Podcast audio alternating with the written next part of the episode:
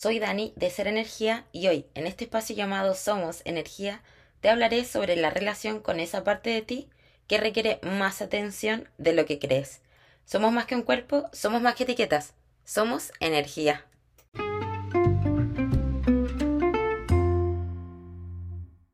Hola a todos y todas, bienvenido, bienvenida a este episodio que se llama Tu niña interna o Tu niño interno donde te contaré sobre lo que significa este concepto, la importancia y cómo poder enfocar ese trabajo contigo misma o contigo mismo.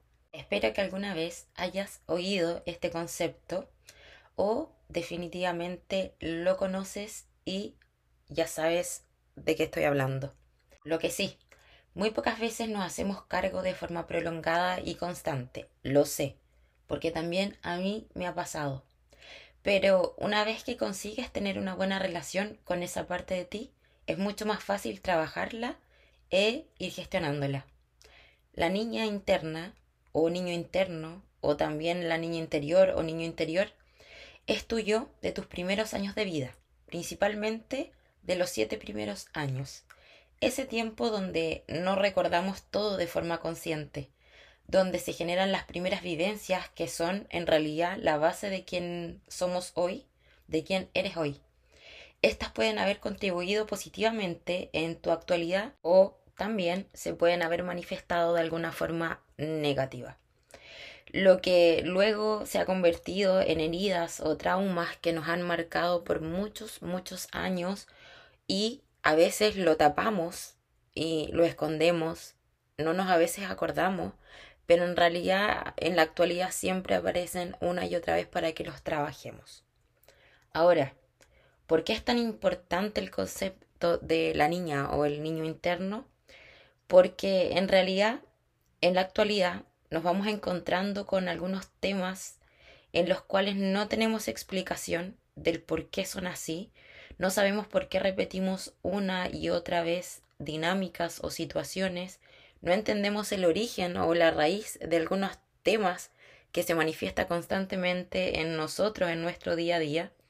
Por ejemplo, respecto a las dinámicas, muchas veces hemos visto personas cercanas o a nosotras mismas nos ha pasado a nosotros mismos que repetimos dinámicas con parejas una y otra y otra vez y no entendemos por qué nuestras parejas siempre son así con nosotros o nosotras.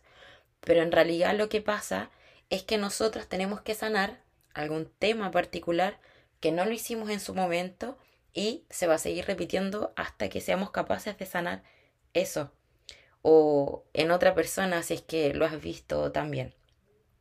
Ahora, estas relaciones, estas dinámicas también se pueden repetir con amigos, en relación con tu trabajo, con lo que te desempeñas en el día a día, o a veces no entendemos por qué reaccionamos de alguna forma particular ante alguna situación.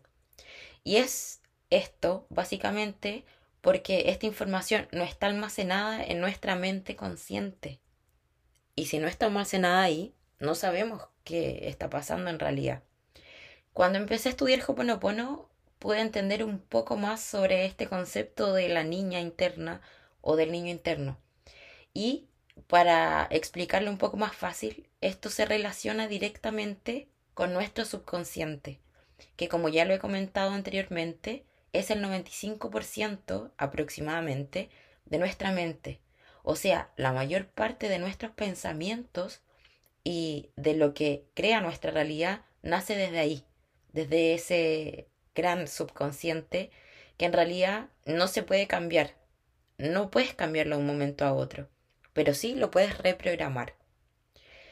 Puedes cambiarlo a largo plazo tomando algunas acciones, como cuáles, como el trabajo con tu niño interno o tu niña interna. Y este trabajo es clave. Luego de esto, comienzas a cambiar muchas cosas en ti, probablemente más de la que tú pienses. Y ahora, ¿cómo trabajar tu niña interior o tu niño interior? En realidad hay varias formas sin embargo, para mí, el primer paso siempre, y es el que te recomiendo, es iniciar conectando con ella o con él de a poco.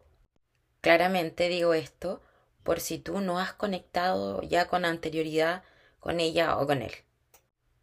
La conexión tiene que ser cuantas veces sea necesario para pasar a un segundo nivel, que es mantener una relación con ella o con él, que ya no sea algo de ir algunas veces y conectar, que sea de mantener una relación. Pero ¿cómo conectas? Yo te voy a dar algunos tips, que son los que a mí me han servido, obviamente. Primero, si eres del team meditar, obviamente si es que te gusta meditar, puedes hacerlo a través de este medio, buscando alguna meditación o tú misma haciéndolo en silencio con tu propia mente y llegando a ver a esta niña interna o a este niño interno. Pero hay otra opción que a mí me encanta y la encuentro muy bella, y es darte espacio y tiempo para hacer cosas que te gustaban cuando eras niña o niño, y de esto hacerlo un hobby. ¿Te gustaba pintar? ¿Te gustaba dibujar? ¿Correr? ¿Jugar a algo particular? ¿U otra cosa que se te viene a la mente en este momento? Pues hazlo y siéntete libre, siéntete en libertad de hacerlo y hacerlo parte de ti. Y si tienes hijos, date el espacio para jugar con ellos en algunos momentos no como madre o padre, sino como una niña o niño. Pruébalo, date espacio, date momentos. También Puedes hacer las cosas que de niño o niña no pudiste hacer y siempre quisiste. Anda por un helado esa heladería que siempre quisiste ir y no podías. Cómprate esa consola de juegos que siempre quisiste y que no te dejaban o que en realidad no te podían dar tus padres o quienes te criaron. No te quedes con esas ganas. Hazlo.